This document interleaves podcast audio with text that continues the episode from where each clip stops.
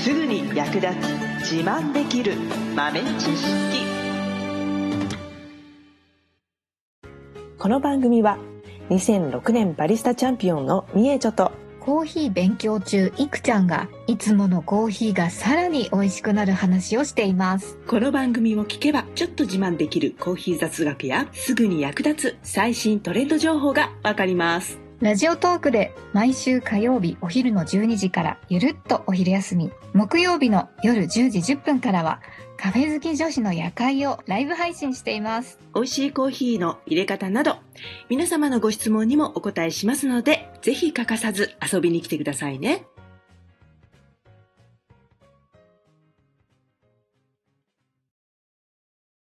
入場先生、はいください。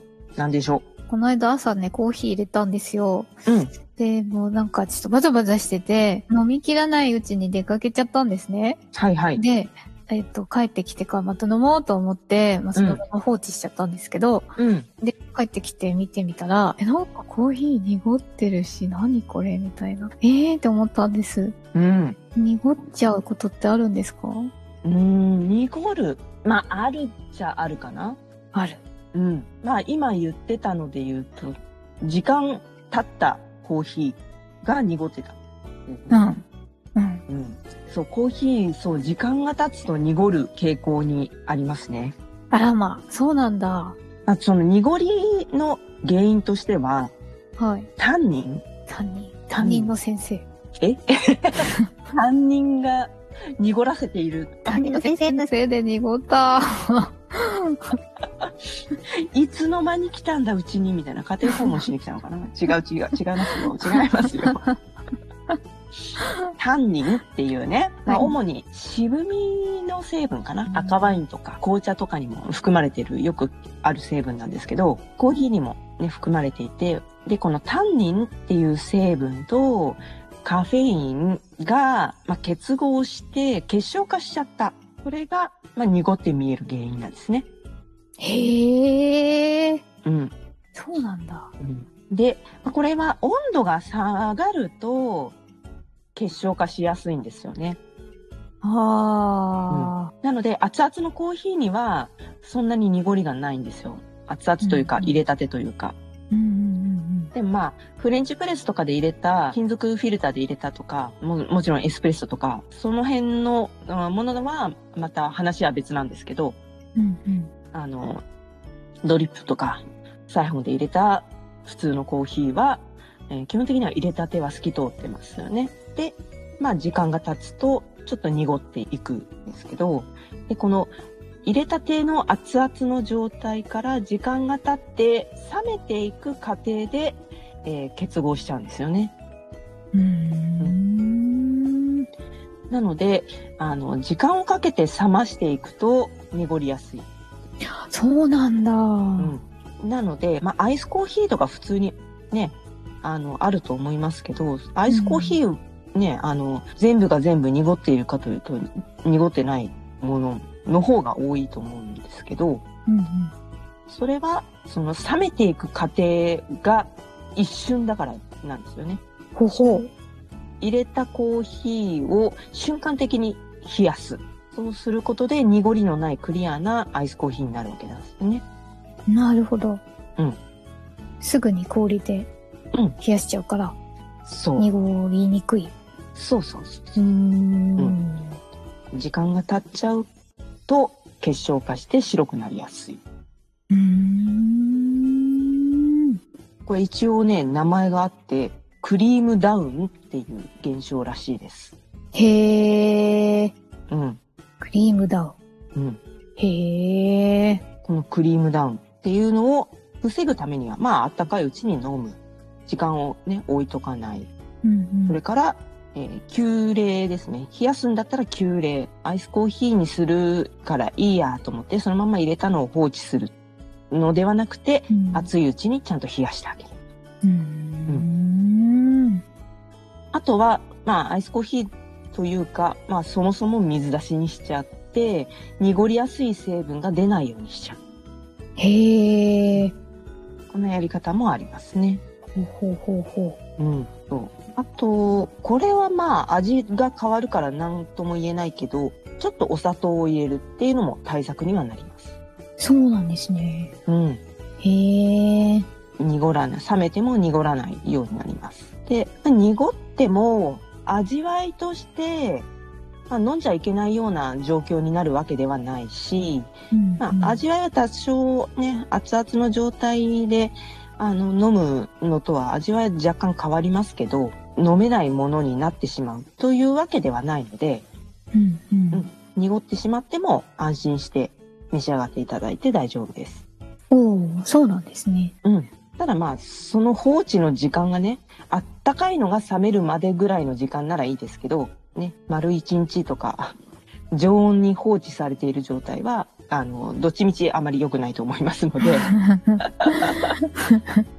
さ冷めても飲めないものにはならないけどあのあまり放置したものはあの特にあの口をつけてしまったものに関してはねあの別の原因があうのん発生することがありますの で。そうですね。まあ、数時間のうちならいいかなと思いますけれども、うん、気をつけていただいた方がいいのかなと思います。わかりました。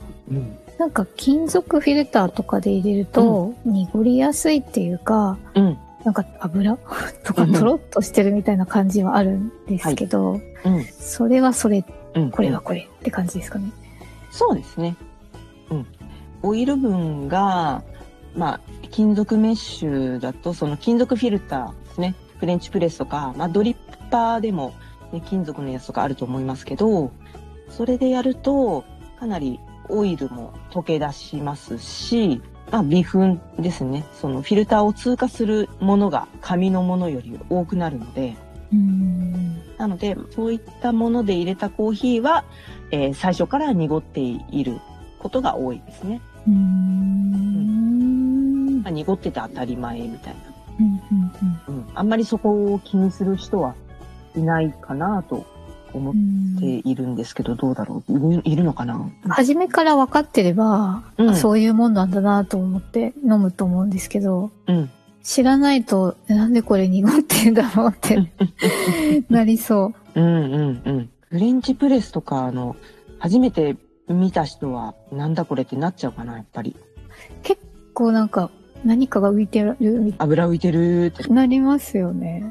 そっか。じゃあその辺、ね、自然なものですって知ってもらう活動もしていかなきゃいけないね。そうですね。なんか、コーヒーはクリアなもので透明感があるものだっていう先入観がやっぱ結構ある。うん。うんね。エスプレッソは結構、それはそれって地位確立してるけどね。エスプレッソは、うん、なんかお店に行って、エスプレッソだけをグッて飲んだことってあんまないから、うん、うん。エスプレッソ自体の液体をまじまじと見た経験ってそんなないんですよね、実うは。ん、そうですよね。うんうんうん。それはそれでその地位確立してるからな。サイフォンもたまに言われる。なんかね、濁ってるとかじゃなくて、はい。あの、表面にうっすら、こう、なんていうのかな、光が反射するみたいな、こう、うんうんなんていううのかん。な。膜っていうか。膜そうそうそう。なんかそう、あの、油を垂らしたみたいな感じの、なんか薄く虹が見えるみたいな、うん。はいはいはい。わかります。そういう感じ。サイフォンはもう布のフィルターですね。ネルフィルターなので、はい。あの、ペーパーよりは若干オイルを通すんですよね。へうえ。ん。なので、入れたてのものだと、その、気化する、その、なんていうのかな、湯気が結構立つので、気化するところに噴射して、ちょっとなんか虹みたいになって、なんかその油浮いてるみたく見えちゃうみたいなうん。のが結構あるんですよね。うんうんうんうんで、なんか油浮いてるから取り替えてみたいに言われたことも確かにありますね、過去。うん。おー。で、まあ、それはコーヒーから出てるオイルなんですけど、入れたてのやつだと結構それが見えやすいっていうのかな。うんうんうんなんか知ってればね、それが美味しさなんだって思うけど、知らなかったらなんか食器洗ってねえのかみたいなクレームみたい。クレームチェックの意味合いで言ってくる人いそう。そうそう、そうなんですよ。サイフォンもサイフォンでそういう濁りではないけど、油が浮いてるみたいな、うっすら油膜がついてるみたいな印象がね、ある時があるので、うんうん。ん。それもね、あらかじめ知っておくと、まあそういうもんだよっていうのが分かればね、うんううんん、いいかな。心配いらなくなる。うん。のでうんうん。なので、まあ入れたての状態で、ね、ペーパードリップだったらあんまりないんだけど、はい。まれにやっぱりそのサイフォンと同じようにうっすら油膜みたく見えることはあるかもしれないですね。うーん。でもまあそれはコーヒーから溶け出した自然のオイル分なので、まあフレンチプレスとか金属フィルターのものに関しては入れたてでも濁っているのは、まあ当然そういう認識を持っていただけるといいかなと。あとは時間が経っちゃったコーヒーは、まあ濁りやすい。時間が経っちゃったコーヒーはそのカフェインとタンニンが結合しちゃったんですけど、品質としてえー飲めないものに変化してしまうってことではないので、うんうん。まあ、入れたてとは違いますけど、その辺知っておくと不安要素はね、少なくなると思うので、はい。もしね、お友達とコーヒー飲みに行って濁ってるってなっても、うん大丈夫だよって言えるからね。はい。最後までお聞きいただきありがとうございました。あなたのコーヒーライフに少しでもお役に立てたら嬉しいです。ご質問やツッコミは、ラジオトークで受付中。毎週火曜日お昼12時から、ゆるっとお昼休み。木曜夜10時10分から、カフェ好き女子の夜会をライブ配信しています。ぜひ遊びに来てください。ではまた次回の配信でお会いしましょう。